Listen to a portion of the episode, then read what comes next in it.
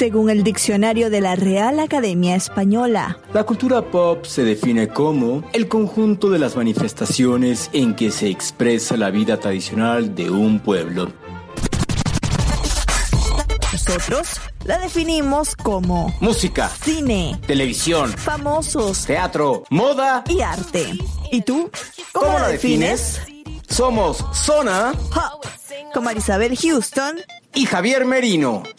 Les dijimos que esto iba a ser una retajila de episodios y bueno, aquí está el catch up también con Basilos. El primero de catch up fue con Ile, este va a ser con Basilos. Soy Marisabel Houston desde la ciudad de Atlanta.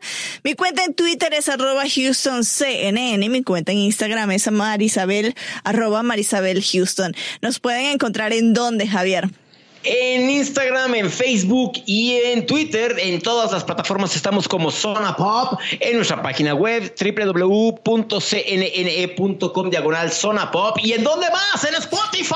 En Spotify. Cuando nos dijeron esto, nosotros no lo podíamos anunciar todavía porque he de decirles que yo lo descubrí de pura casualidad. ¿Cómo fue que lo descubriste? Ok, fue en el aniversario de la muerte de Cerati. Y hace cuatro años yo armé un playlist en la cuenta de CNN en español con 24, bueno, no es la cifra exacta, pero las canciones para recordar a Cerati, ¿no? Ok. Y yo lo estaba buscando porque quería compartirlo en mi cuenta de Twitter. Y de repente pongo CNN y me sale Zona Pop CNN y yo, ¿qué app yo estoy revisando? Yo, ¿qué app estoy yo revisando? Porque en ese momento yo quedé muy confundida. Yo dije, yo no entiendo lo que estoy haciendo. ¿Será que estoy en TuneIn o estoy en Apple Podcast? No entiendo. Y ahí digo, no, pero si ¿Traigo estoy... unas aguas benditas de más o cómo? si estoy en Spotify y le escribo al vicepresidente de Turner Podcasting Network y le pregunto, oye, esto es nuevo, ¿cierto? ¿No nos perdimos algún comunicado? No estoy viendo doble, ¿verdad? Sí, es la verdad. y él nos dice, Correcto, esto es nuevo y de hecho te adelantaste al anuncio que yo les iba a hacer. y bueno, así es que lo descubrí, pero sí estamos en Spotify. O sea, esto los teníamos nosotros esperando un año para llegar a la plataforma, ¿cierto? Pero por fin ya estamos ahí, entonces también ahí puedes descargar todos los episodios que tenemos de Zona Pop con sus versiones en especial, en específico, de todo. Todo está en Spotify. Corre, vuela y acelérate para bajar los episodios. Lo bueno de Spotify es que literal nos pueden escuchar en cualquier parte, en cualquier este dispositivo, porque lo puedes usar hasta en la computadora. O sea, no necesitas una app en específico, lo puedes abrir en cualquier lado. Es más, ¿sabes que yo voy a probar con el Google Home que tengo en la, en la casa? A ver si yo le digo Play Zona Pop on Spotify, a ver si me sale. Mira, tú tienes. Claro, se escucha un poquito lejos, Javier, porque se acaba de parar, está viendo.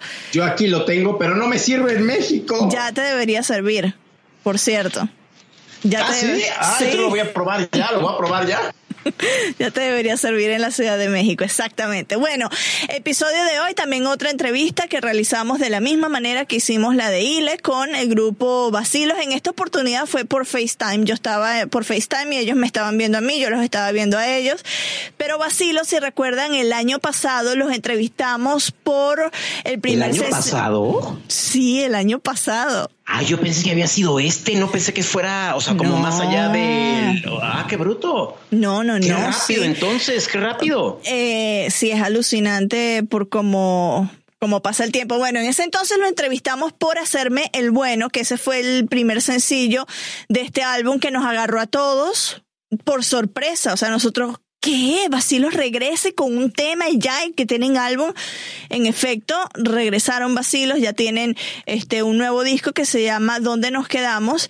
Y precisamente hablamos con ellos con respecto a esta producción y a lo que ha cambiado en cuanto a la perspectiva de ellos, a hacer canciones, a la manera de producir canciones 10 años después, porque eso es el tiempo que pasó entre un disco y el otro. Y sabes que me dicen, en la entrevista lo van a escuchar, que hay partes de una canción que lo descargaron de una página. Ah, qué chistoso. Así como nosotros también descargamos la música para nuestro podcast, ellos hacen lo mismo. Yo, Espectacular, vamos a escucharlos.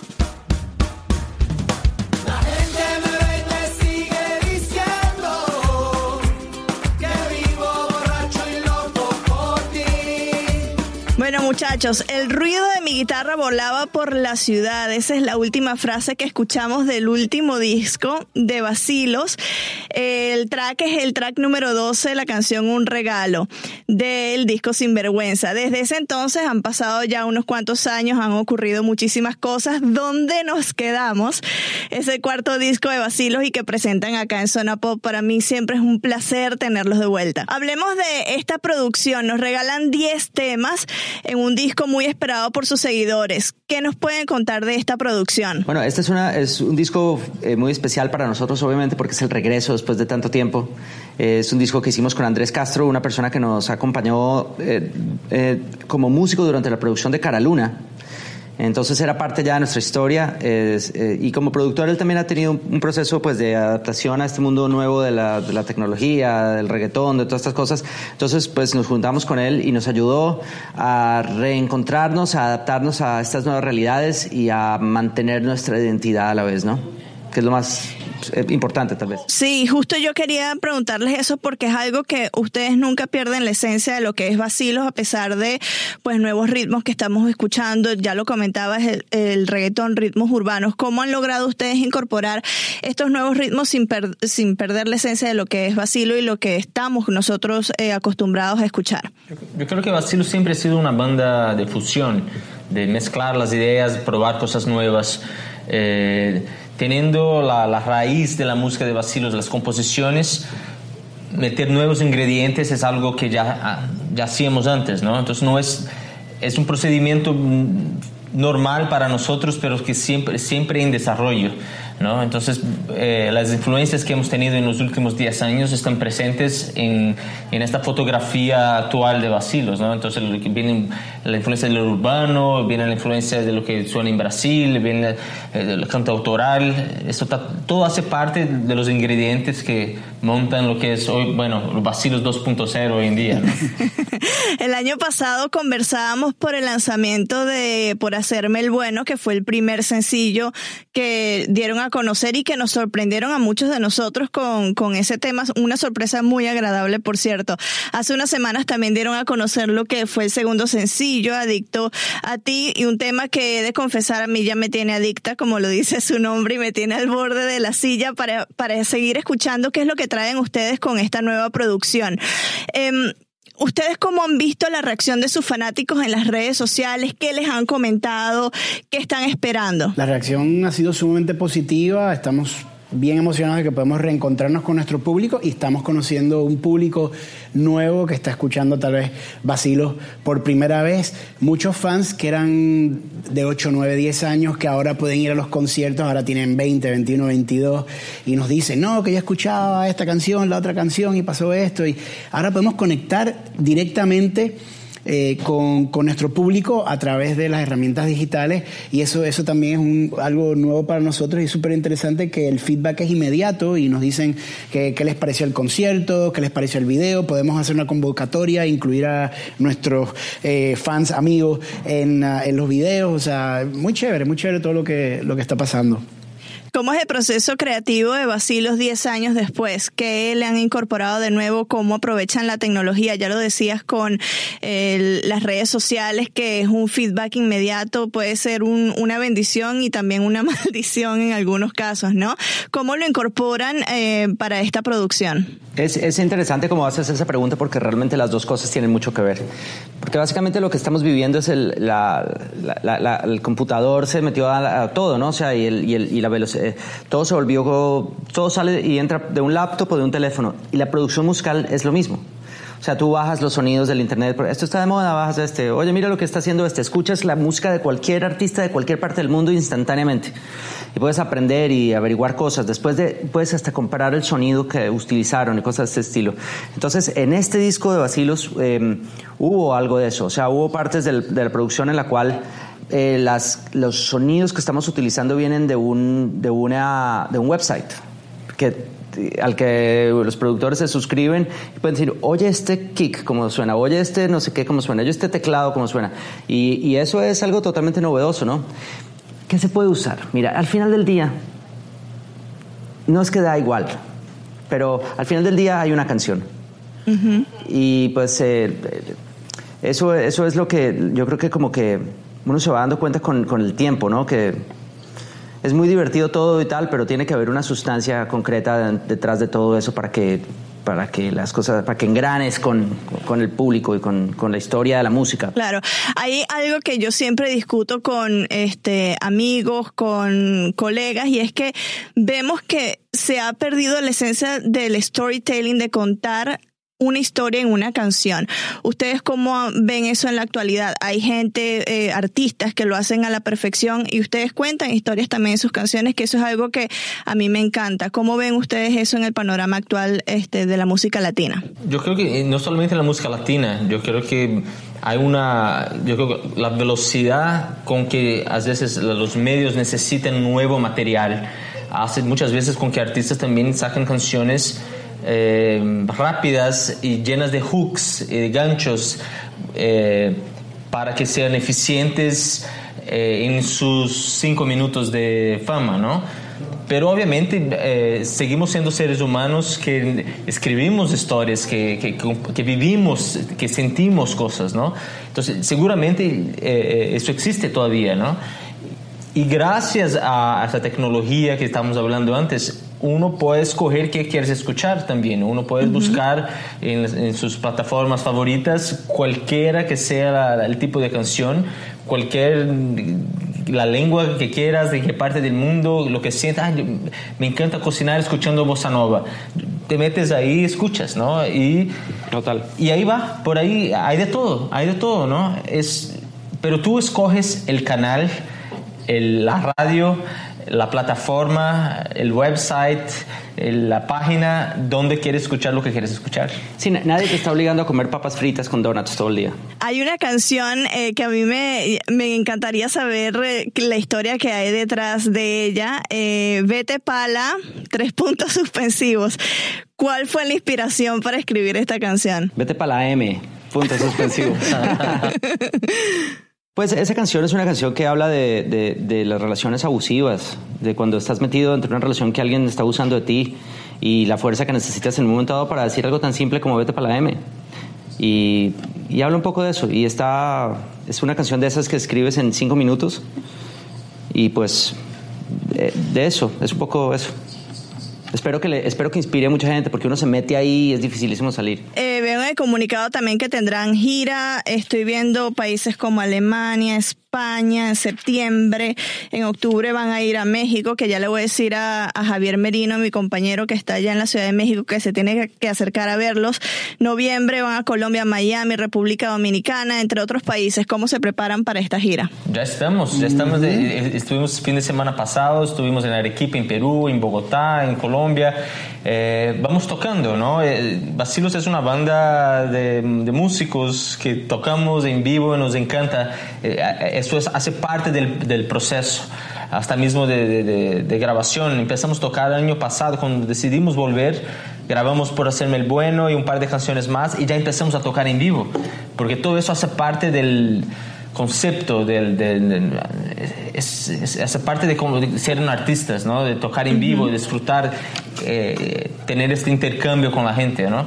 Y nos preparamos ensayando cuando se puede, eh, practicando en nuestras casas nuestros instrumentos y, y las voces y y poniendo la cara enfrente a la gente. Y tengo entendido que nos van a regalar un pedacito, nos van a cantar a capela eh, un pedacito de uno de los temas de su disco. Los micrófonos son todos suyos, chicos. Gracias. Dale. Un, dos, tres. La gente me ve y me sigue diciendo que vivo borracho y loco por ti. Yo sigo loco por ti. No importa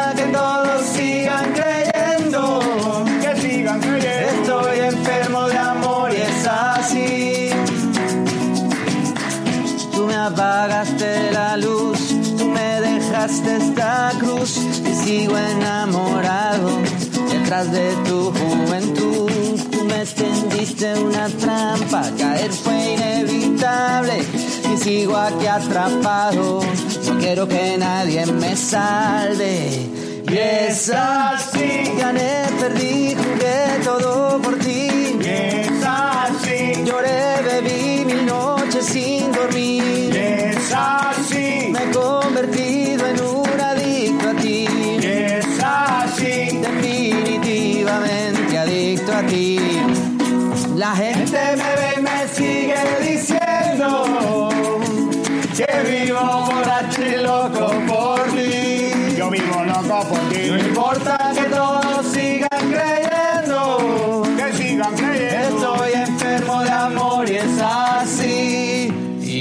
Y es así. Qué divertidos son vacilos. Yo recuerdo cuando vinieron a México hace varios años y presentaron el tema de mi primer millón. Ajá. Todo el mundo estamos vueltos locos por preguntarles y qué van a hacer con su primer millón, ¿no? Y que levanto la mano, me presento y yo así. ¿Y qué van a hacer cuando ganen su primer millón? Y todo el mundo así me volteó a ver con una cara de muérete, maldito. Esa era mi pregunta. ¿Y qué te dijeron? ¿Te recuerdas o no? La verdad no recuerdo porque hace cuánto de, de lanzamiento de esa canción no recuerdo. Eh, hace 16 años. Pero imagínate, no teníamos arrugas, tú todavía ni nacías. Gracias por ponerme tan joven. no, Gracias bueno. por decirme tan viejo. Este, Cara Luna, Cara Luna es también una de las canciones que quizás es de las más representativas de ellos. Cara Luna y Mi Primer Millón. Y son canciones que si tú las escuchas ahorita no parecieran que son temas de, de hace 16 años. O sea, todavía están muy, muy vigentes. Porque igual si tú te ganas un millón de dólares, nos da para mucho todavía un millón de dólares, ¿no? No, bueno, para mucho y tres montones más. O sea, no necesito forzosamente que me dure una semana Podemos hacer fácilmente 100 viajes a Las Vegas.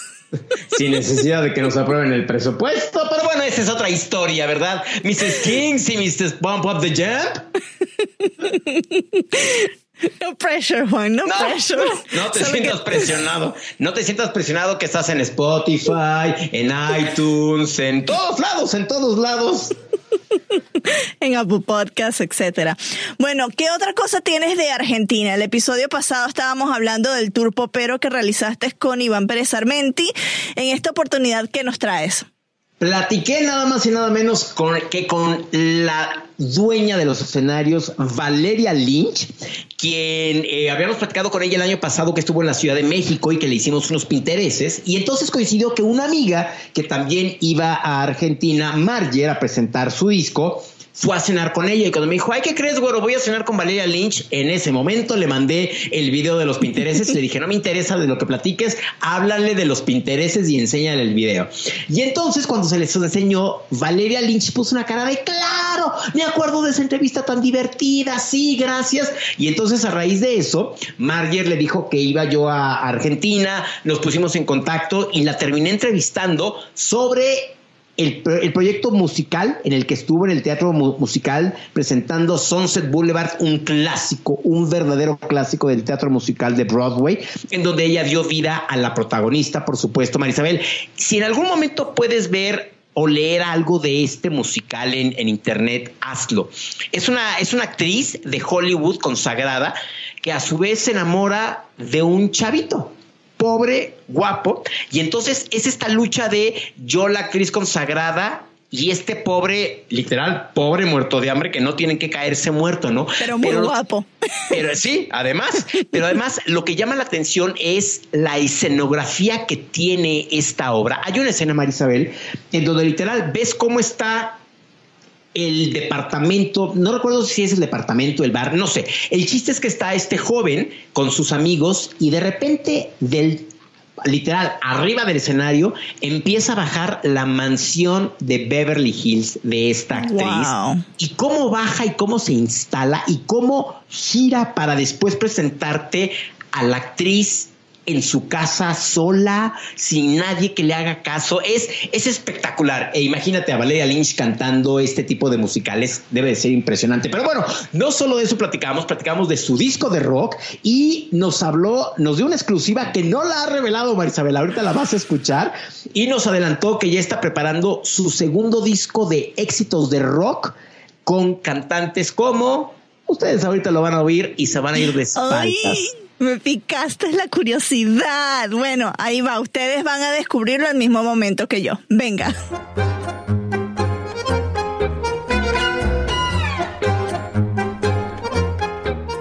Antes que nada, señora Valeria Lynch, muchas gracias por darnos tiempo de, de nueva cuenta.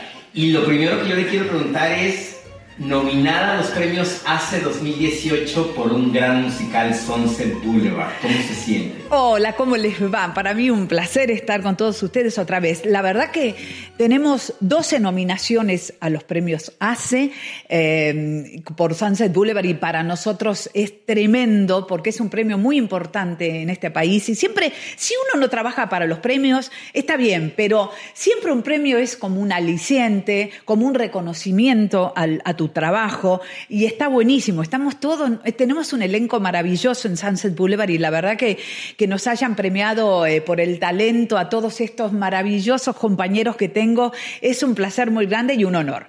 No solamente estamos para los ACE, eh, hay otro premio que también es muy importante, eh, que son los premios Hugo, ¿ah? en recordatorio al gran Hugo Midón, que fue un gran actor y sobre todo escribió muchas cosas para chicos. ahí tenemos 20 nominaciones a los premios también y estamos orgullosos de que sea de esa manera, ¿no? ¿Qué se siente regresar a un escenario de teatro musical? A mí me encanta el teatro musical porque me parece que es el género más completo para mostrar a un artista. Hay que cantar, hay que bailar, hay que actuar. Una de las tres cosas es hacerlas muy bien y las otras usarlas como complemento. Si uno tiene la, suerte de poder hacer todo que salga 10 puntos, es maravilloso. Eh, yo tengo escuelas que van orientadas a la comedia musical en estos momentos en la Argentina y en el exterior, 16 escuelas. Y Siempre les inculco eso a los chicos, ¿no? Que no importa que uno sea cantante solamente, está bueno poder moverse, usar tu cuerpo, levantar un brazo, saber por qué estás haciendo cierto gesto, cierto ademán y el movimiento, desplazarte por el escenario. Todo eso tiene que ver con las tres disciplinas que hacen al teatro musical. Y pisar un escenario eh, con la seguridad de que uno puede puede darle al público algo que, que sea más completo, es fantástico. Por eso me gustan tanto los musicales, porque son siempre un gran desafío para mí. Y Sunset Boulevard creo que fue mi consagración en el sentido de que pude demostrar eh, una vena actoral que a lo mejor la gente no conocía de mí, ¿no? me pasó lo mismo en el beso de la mujer araña, que tuve que bailar y salí muy airosa. Acá me pasó eso y agradezco, agradezco primero a los productores, a la vida, a Dios, que me haya dado la posibilidad de ser la protagonista de este musical maravilloso. Y sin duda otro de los escenarios que ha pisado y que está pisando ahorita con una gira por toda Argentina, y es a donde quiero ir, grabó un disco extraña dama de rock, donde interpreta éxitos del rock argentino y con grandes invitados. ¿Qué nos puede hablar de esta producción? Bueno, esa fue una idea. Hace rato que yo tenía esta idea y me rondaba la cabeza hasta que me animé y se los propuse a la Sony, de la cual soy este, artista. La primera vez me dijeron, ¿qué? Esta mujer está loca. Eso pensaron seguro. Pero yo insistí, insistí, les dije por qué. El por qué es porque yo empecé haciendo rock en la década del 70, cuando en la Argentina el rock era marginal. A partir de los 80, más precisamente por la guerra de Malvinas, por un hecho tan lamentable, se prohibió la música en inglés y el rock nacional salió a la luz. Pero en la época de la dictadura, el rock estaba prohibido y ahí era donde yo empecé a cantar rock y me juntaba con los grandes del rock nacional de la Argentina de hoy, eh, León Gieco, Luis Alberto Spinetta, David Lebón. Tengo una historia muy grande con ellos de juventud desde mis comienzos. Ellos siguieron haciendo rock, pero como yo quería realmente hacer de mi vocación mi profesión, me pasé a hacer un género más internacional como fue el pop, la balada, y bueno, tan mal no me fue, pero siempre guardé un pedacito de rock en mi corazón. Entonces decidí que era época de homenajear al rock nacional en sus 50 años de existencia y me rodeé de los grandes músicos de rock, León Gieco, eh, David Lebón, Ricardo Mollo de Divididos, eh, Mariano Martínez de Ataque 77, un grupo de heavy metal, Maria, hard rock, un montón de, artistas que le dieron un tinte muy especial al disco, hicieron que este disco eh, tuviera realmente una impronta muy rockera. Fue fantástico para mí Aprendí mucho, que eso también me gusta, porque uno a lo, a lo, mejor se acostumbra a cantar en un estilo, pero el hecho de abordar otros estilos, de fusionarse con otros estilos, me parece que a un artista le abre mucho la cabeza y le da la posibilidad de seguir creciendo y dándole a la gente distintas cosas nuevas, que a lo mejor nunca pensaron que era posible. Y bueno, yo tampoco, pero acá estoy haciendo mi segunda parte de Extraña Dama del Rock, que se va a llamar Rompecabezas, eh, haciendo alusión al tema que ganó Japón, mi tema, cuando estuve en Japón en el 85, que tiene una línea rockera, y vamos a versionar todas canciones mías y estamos invitando a grandes artistas de toda Latinoamérica. Dicho sea de paso, me encantaría que Maná estuviera. Lo digo ahora, si nos están viendo los chicos de Maná, me encantaría. Hay muchos artistas muy grosos, muy importantes de toda Latinoamérica. ¿Qué extraña Valeria Lynch del rock de los 70? No, lo que extraño de los 70 no es eh, el rock, sino la libertad. Y más que nada, esas ganas de llevarse el mundo por delante es cuando me agarró en la adolescencia esa época. Cuando uno tiene 17, 18 años, se lleva todo por delante y cree que, wow, que el mundo les pertenece. Qué bueno que sea de esa manera. Eso extraño, esa cosa de, de ser avasallante. Igual yo no me quedo, no me quedo atrás, ¿no? Pero el rock en esa época, como estaba prohibido, tenía un sabor bastante especial y diferente, ¿no? Era, atacábamos lo prohibido y era como, tenía otro sabor. Pero nada, ahora esos mismos artistas que han sido prohibidos injustamente en esa época son ahora los grandes referentes de nuestro rock. Así que imagínense.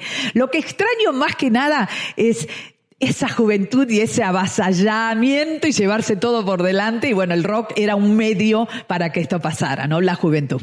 Ya mencionó usted que tiene las escuelas de teatro musical, lo cual nos lleva a decir que Valeria Lynch no es solo la cantante ni la actriz. Ni la cara bonita.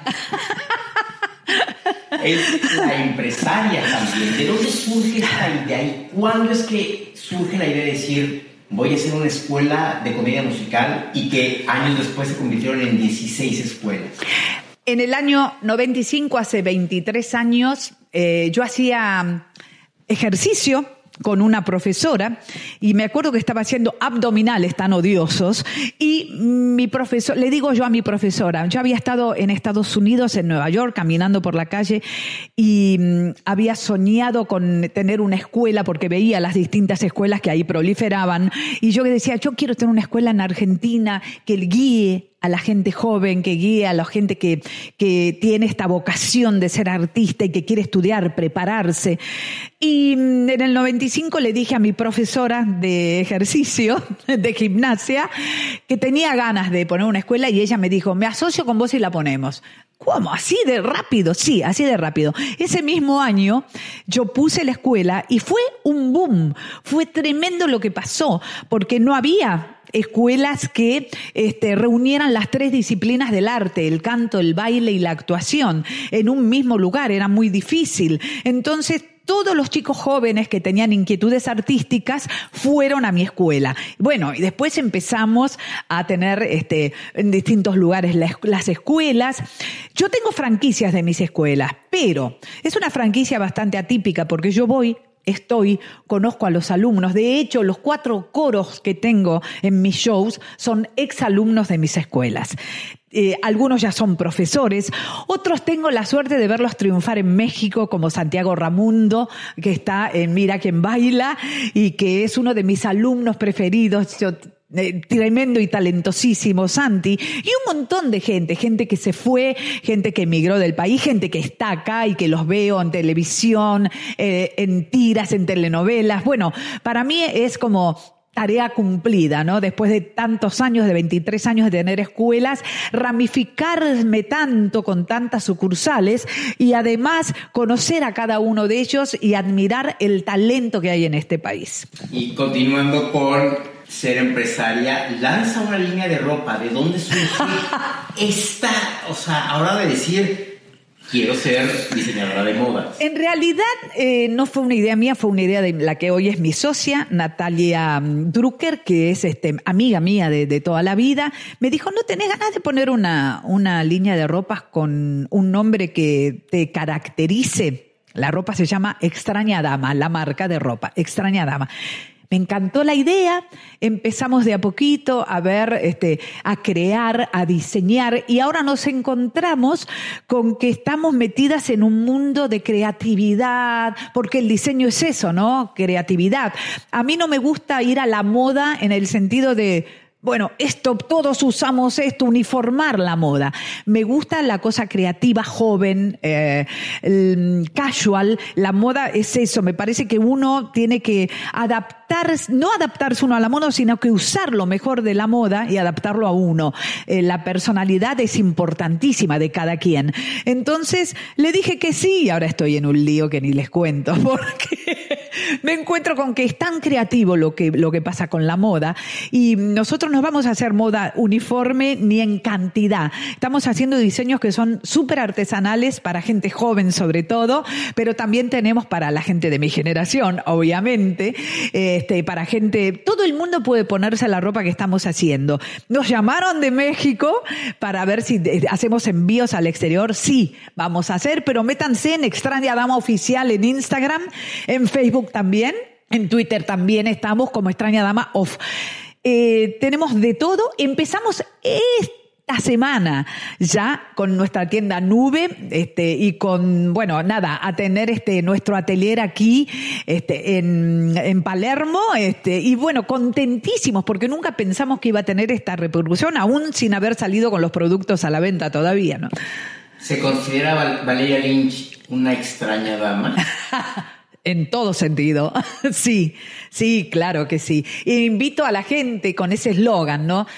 Tú también puedes ser una extraña dama, porque hay que animarse. Me parece que en la vida, en todo, no solamente en, la moda y ser diferente, sino en todo. Para eso hay que tener una personalidad fuerte, hay que decir aquí estoy, y creo que la mujer de hoy está para eso.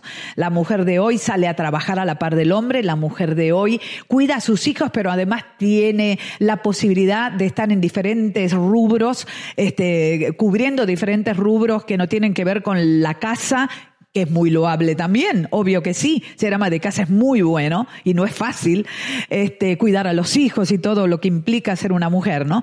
Pero además creo que la mujer de hoy se atreve a mucho más, se atreve a denunciar, se atreve a decir presente, aquí estoy, esta soy yo. Y eso creo que tiene que ver también con la forma de ser desde el interior para afuera. Se refleja también en la ropa, obviamente. Y para terminar, eh, ¿qué viene? ¿Cómo cierra Valeria Lynch en 2018? Oh, con un muy altamente positivo fue este año, este, en todo sentido. Mm, primero porque Sunset Boulevard me dio la posibilidad de protagonizar uno de los eh, eh, de los shows musicales más grandes del mundo. Mm, me tocó cantar una partitura dificilísima de Andrew Lloyd Webber, dificilísima, pero salí muy airosa y estoy muy feliz por todo lo que me ha pasado. Después puede ser que en el verano vuelva a Sunset Boulevard, estamos ahí en los arreglos finales. Eh, shows, muchos shows por todo el país. Me encantaría volver a México porque para mí México me vio crecer internacionalmente. Fue el primer lugar que me dio la oportunidad con Evita de eh, que me conocieran a nivel internacional. Así que les estoy eternamente agradecida y lo saben. El año pasado cuando estuve me recibieron de una manera que nunca esperé. Primero que se acordaran tanto de mí, después que me dieran ese amor incondicional, fantástico que solo los mexicanos saben dar cuando uno entra a su casa y les agradezco muchísimo. Ese es uno de mis planes, volver a México, pero que no pasen tantos años ah, y que vuelva prontito, prontito. Y después grabar un, la segunda, el lado, digamos, el bis de Extraña Dama del Rock, haciendo rock también, pero versionando mis temas. Esto es una primicia que les cuento, nadie lo sabe, así que lo estoy contando por primera vez. La idea es invitar a artistas internacionales, ya tengo unos cuantos confirmados, este, y que versionen mis temas para poder hacerlos rock, rockearlos bien.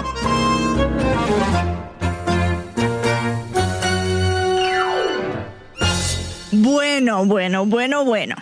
Sabemos que está buscando a la persona del año de los Latin Grammys 2018. Y si Juan nos da permiso de irnos a Las Vegas, le vamos a decir a Maná que Valeria Lynch lo está buscando, ¿no? Y además, en México, eh, como tú lo, lo, escuchaste en la entrevista, se acaba de estrenar el musical El beso de la mujer araña, que fue el primer musical que ella protagonizó y estelarizó. Y entonces... Ah, esa es la agenda que ya tú le cuadraste. Sí, ya, yo ya le estoy haciendo de su representante y manager aquí en México. Pero bueno, más allá de eso, estaba como muy emocionada. Pero sí, una muy buena entrevista. Y como te pudiste dar cuenta, nos dio la exclusiva de que se lanza al mundo del diseño de ropa con su propia marca, ¿no? Y tuviste algunas de las piezas, ¿no? Sí, sí, porque ah, la entrevista que le hicimos fue en el estudio de un diseñador muy reconocido en Argentina, donde ella tiene ahorita todo el centro de estas ropas. Y la, la, verdad está muy padre. Yo la vi y dije, claro, mi mamá la veo perfecto con esto, ¿no? Bueno, ya eso también cabe dentro de estilo, así que estamos alimentando varias secciones de nuestra página con una sola entrevista. Bueno, encantadora Valeria Lynch, porque además me firmó, como lo dijimos en el episodio pasado, el programa del Sunset Boulevard. Exacto. Y estaba súper indignada porque yo no había ido nunca a un musical, ¿no? claro, ya lo viste, ya lo viste lo que te dijo, pero sí, eh, al final cuando me, porque además ahí, me, dio un disco de fotografías de ella, de la presentación que tuvo de el primer volumen de, éxitos de rock, eh, y cuando me dio el programa de mano de Sunset Boulevard, le dije, Valeria, esto por favor, fírmaselo a Marisabel, porque le va a encantar que su primer programa de un musical esté dedicado de alguien tan grande como tú. Claro que sí, para Marisabel, que ya te quiere conocer, por supuesto. Dijo, ya quiero conocer a Marisabel, ya quiero saber cómo es, quién es, qué come, qué no come, con quién anda, con quién, no anda. ¿Quién es esa mujer? ¿Qué es lo que hace que nunca en su vida ha ido a un musical? Exacto, exacto. bueno, a la gente que me visita en mi casa, que es muy poca gente, porque es un círculo muy reducido a la gente que dejo entrar a mi hogar, entre ellos está Merino, porque ya su casa es, mi casa es su casa, va a ver este, este cuadrito que le voy a poner al programa en la habitación de huéspedes, en donde van a estar todas las cosas firmadas que tengo y que la mitad de ellas son gracias a Javier. Ay, te tengo que llevar la toalla de Viña del Mar, que no te he llevado la, la toalla firmada por Rafa Araneda, sí. Imagínate, la gente va a estar, ¿qué es esta toalla? Una toalla. y de ahí tenemos el chiste recurrente. Si ven en nuestras redes sociales, que siempre le digo, no te olvides de la toalla para que me la firmen. bueno, episodio eh, bastante variado de vacilos a Valeria Lynch y entre, entre ellos un poquito más de charla de nosotros. Me encanta, me encanta. Es que la dinámica, a ver, no es por echarnos flores nosotros mismos, pero es que nos han dicho que la dinámica que tenemos nosotros dos y las conversaciones son muy divertidas. Ah, y la verdad sí. Nos divertimos mucho. Eso es lo importante y también se los pasamos a ustedes como para que también se diviertan y digan, ay, de veras estos, ¿cómo se ríen de eso, no? Recuerden seguirnos en las redes sociales, somos Zona Pop CNN en Facebook, Instagram y en Twitter y en la página web nos pueden encontrar como Zona no, como cnne.com barra zona pop. Oye, tengo más de 60 episodios diciendo esta información y me sigo equivocando. Yo no tengo remedio, ¿no? Está bien, pues está bien. Pues no todo el mundo tiene remedio en la vida. y me pueden seguir en Instagram como arroba HoustonCNN y en Instagram arroba Marisabel. A ver, dinos en dónde estás, Javier, tú, porque, ay, que vayan, ya va, antes de despedirnos. No, mejor lo dejo para el próximo episodio. Mejor para el próximo episodio. Dinos tus redes. Ok, yo en Twitter estoy como Javito Merino y en Instagram estoy como Javito73 y estoy en la Ciudad de México y fue un orgullo, un éxtasis total el haber platicado con ustedes. Y qué bueno que ya nos están escuchando en ¿Cómo se llama esto? En, Spotify. Iba a decir en Skype, pero dije, no, en Skype no estamos, estamos en Spotify. bueno, ahí nos vemos. Chao. Adiós.